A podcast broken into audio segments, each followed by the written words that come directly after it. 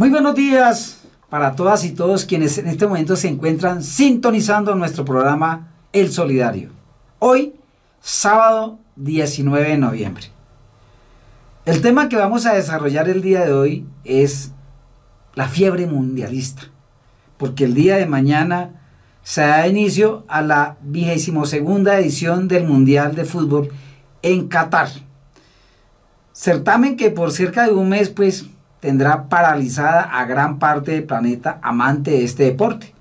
La misma FIFA calcula que alrededor de 5 mil millones de personas de los 8 mil que hoy somos estaremos pendientes de este mundial.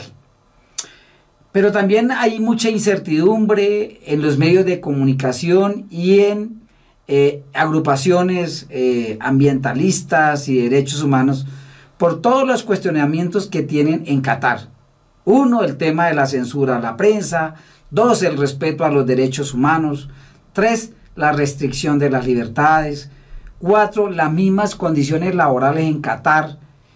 Eh, y además el tema de los derechos de la comunidad LGBT, ya que la homosexualidad se castiga en ese país hasta con pena de muerte.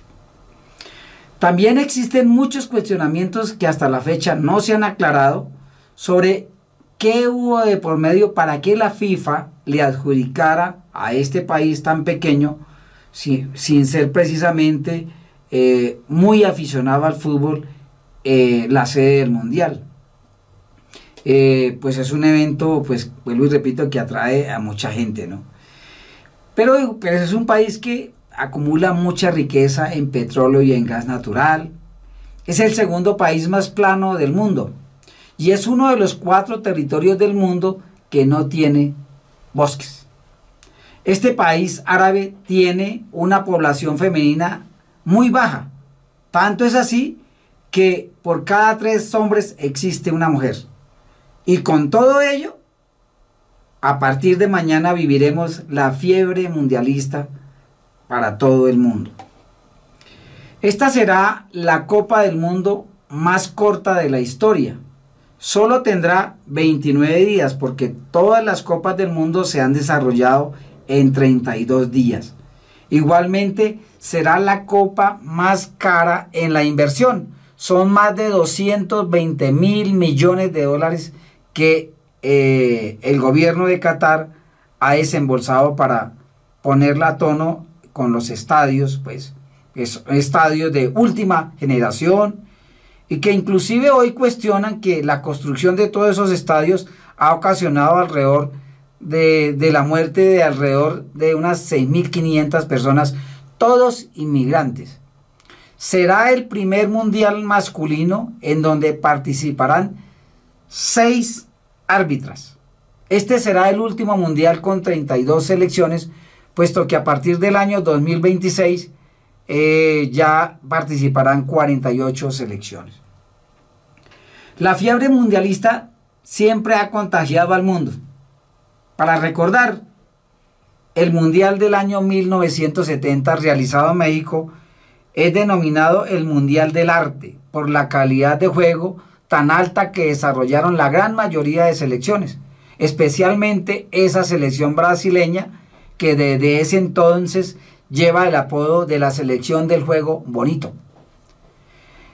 De igual manera, para destacar los jugadores que pasaron a la historia y se quedaron en la memoria de muchas personas en el mundo.